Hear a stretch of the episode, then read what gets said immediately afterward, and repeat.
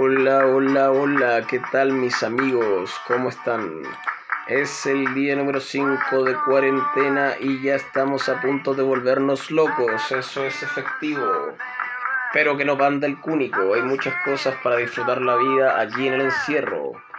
Sin ir más lejos, toda la literatura que he dicho por los podcasts es muy buena. Leer no es un mal pasatiempo, escribir tampoco. Yo invitaría a la gente que vea sus dotes actorales, por supuesto. También tenemos muchas series de Netflix que pueden ver. Eh, hay unas cosas que yo recomiendo de verdad muy buenas, ¿cachai? Por ejemplo, eh, Avatar, la leyenda de Ang, es muy buena. Si la pueden ver, véanla, ¿cachai? Narcos es muy buena. Si te gusta ver las cosas que tengan relación con el dinero, la droga, el negocio de la droga, aspiraciones de ganar mucho dinero, Narcos es algo que te puede satisfacer tus ganas de ver mucho dinero y mal gastado. me han dicho que mi vecino Totoro es muy buena. La verdad que yo no he podido verla. ¿Qué más tenemos acá exactamente? Eh, los documentales de Netflix son buenos, pero no siempre. Ahora yo estaba viendo uno que se llama Sociedad del Consumo, que parecía ser bastante prometedor. Lo verdad es cierto es que no lo he retomado. One Punch Man es un anime japonés muy bueno. Psychopass, lo recomiendo absolutamente si te gusta la sangre. también, em, ¿qué más puedo decir al respecto? Eh, Sex Education parece una serie bastante buena. Eh, ¿Qué más tenemos acá? Em, Dead Note también, After Porn End, la 1 y la 3 son súper buenas. Kakegurui, ma, papá, maravilla. Kakegurui, una serie anime que yo recomiendo bastante.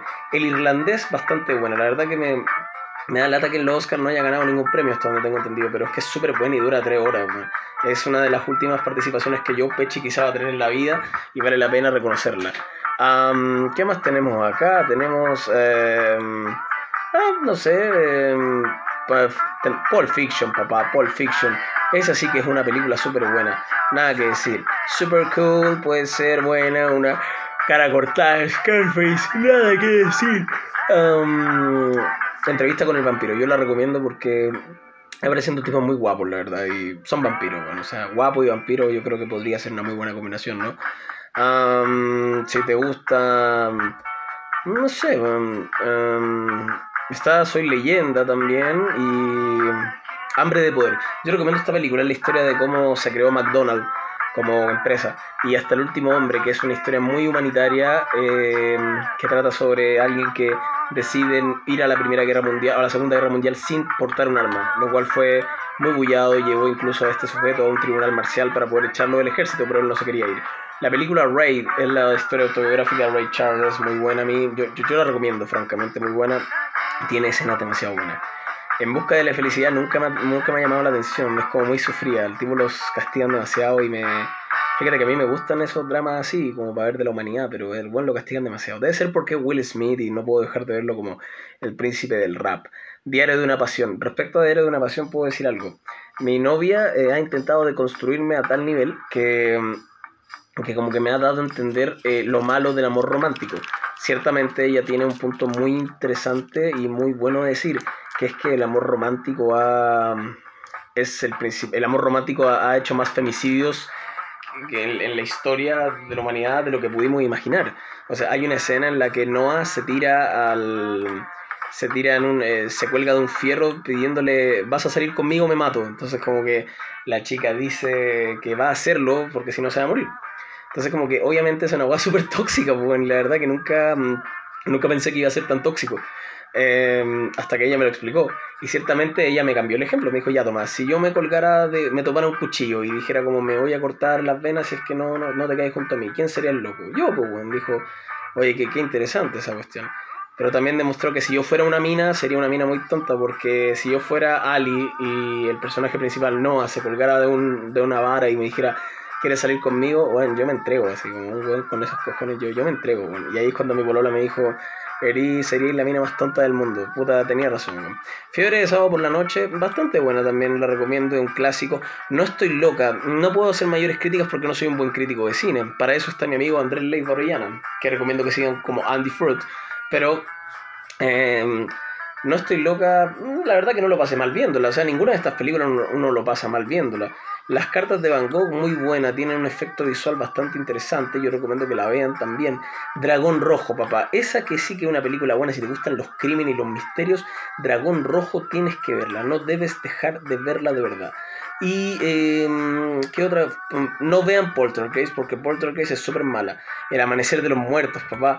Esa sí que es una película para la contingencia de hoy. Porque todos los que estamos en cuarentena no tenemos zombies, weón. Te cachai, hubieran zombies sería la raja, weón. No, ¿a quién quiero engañar? Pues no tendría como defenderme, no tengo armas de fuego ni nada, entonces sería horrible. ¿Y qué más tenemos aquí? Bueno, ya, ya, se me olvidó. Bueno, RuPaul Drag Race, ese es como el último toque que puedo decir. Como, vean RuPaul Drag Race porque es muy interesante eh, todo lo que tiene en relación con la cultura del drag queen. Y eso más que nada. Bien, ¿qué más puedo decirles de esto? A ver. Alright, buena la canción, ¿no? Buena.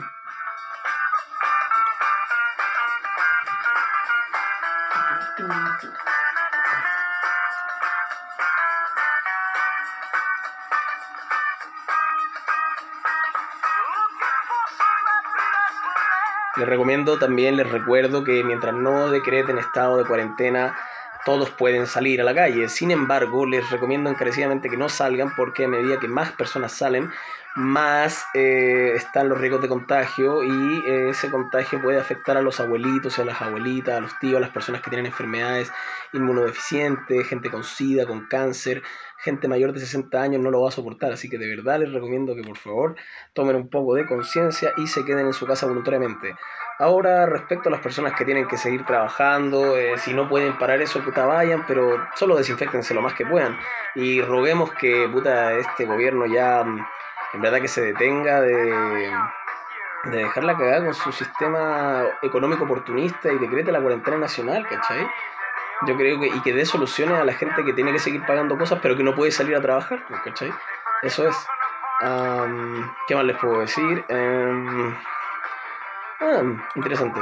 Entre paréntesis, cacha que em, mi polola me prestó un libro que se llama em, Solo para adultos y lo escribió Asa Akira.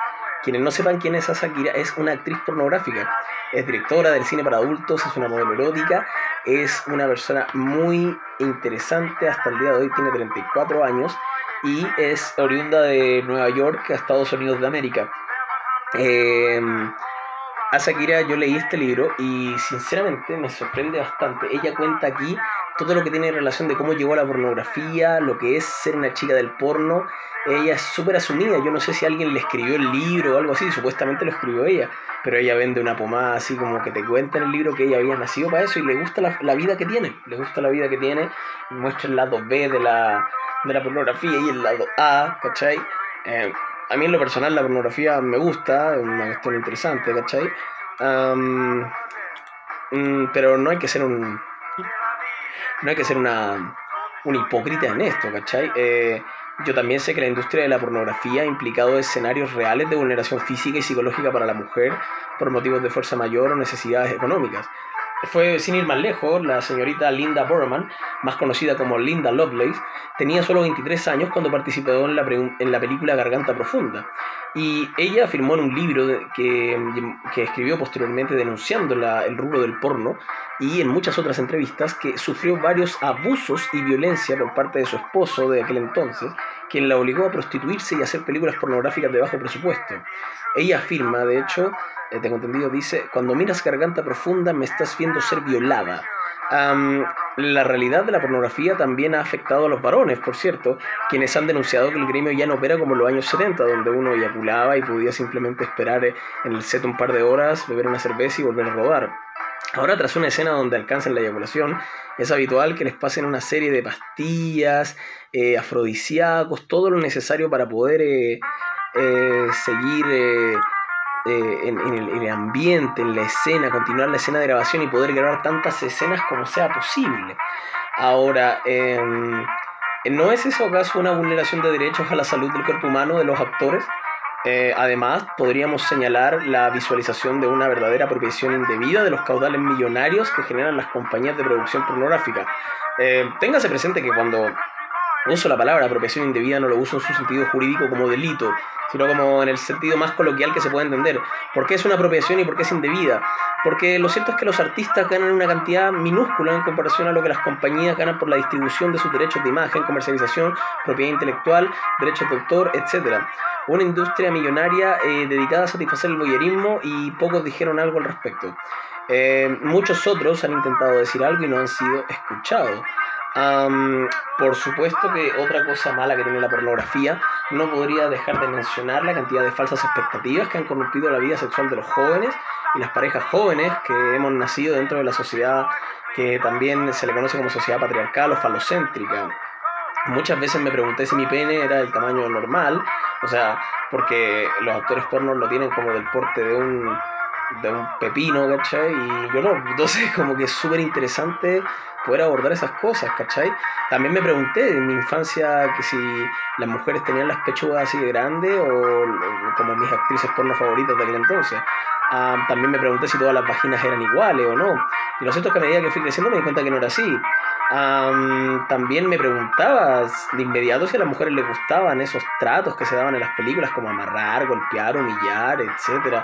Ah, yo nunca lo no, es que no lo haya vivido, pero personalmente como que puedo decir que llegar y pensar de buenas a primera que a todas las chicas les gusta eso eh, podría llevar a consecuencias muy malas y tratar muy mal a gente que no se lo merece. Nadie se merece que lo traten mal porque sí. Em, en teoría. Es una cuestión súper compleja, la verdad. Em, em, más que mal puedo decir que eh, es una cuestión interesante lo, lo, que pasa con la pornografía. Bueno, yo recomiendo ese libro que se llama Solo para adultos de Asa Akira. Lo cierto es que este libro tiene solo pocas traducciones al español. De hecho, mi novia no lo compró aquí en Chile, lo compró en una librería argentina. Como dato puedo decir que Argentina tiene una gran eh, colección de gran cantidad de, de ¿cómo se llama? de libros que pueden adquirirse de otros países y buenas traducciones. Argentina, Buenos Aires debe ser un buen lugar. Bueno, ahora que estoy en cuarentena no puedo ir, pero um, quizá en el futuro podría serlo. nunca sabremos eso hasta que pase. Bueno, eso ha sido todo por hoy. Este ha sido el podcast de... la verdad no sé por qué digo de la semana, si verdad... Ahora estoy grabando muchos podcast de temas que quería hablar, eh, cortitos, ¿cachai? Porque no me gustan los programas de una hora, me gustan los programas chicos, de 12 minutos algo así. Mm, me gusta. Bueno, entonces espero que disfruten, hayan disfrutado este tema. Ya saben, em, Only for Adults, eh, Adults Only o Solo para Adultos de Asa es un gran libro para comprender la pornografía en sus orígenes y cómo se, hacen, cómo se ha hecho hasta el día de hoy y cómo las mujeres se adaptan a este, a este, a este rubro que es la pornografía, cuánto pueden durar en el ambiente, qué es lo primero que van a hacer o qué, qué, qué, qué, qué paso vendrá antes que el siguiente. Es casi una estrategia llegar a venderse como personaje o como figura pública dentro de la pornografía. Como dato puedo decir que se dice en el ambiente que las mujeres no duran más de dos años en la industria pornográfica y luego pasan a hacer nada, si logras tener una buena carrera y tener mucha fama y mucha fama, puede llegar a durar como unos cinco años y lo demás es la trayectoria que uno mismo se vaya haciendo. En internet también hay muy buenas entrevistas que hacen. Como dato puedo decir también que existen dos actrices porno chilenas, eh, deben haber muchas, pero que me, caen súper bien como personalidad y como me gustan que es Marlendon, y Tara Holiday. Uh, búsquenla en internet y seguro que la van a pasar bien, no sé. Un saludo. Y eso fue la cuarentena con Marguerite.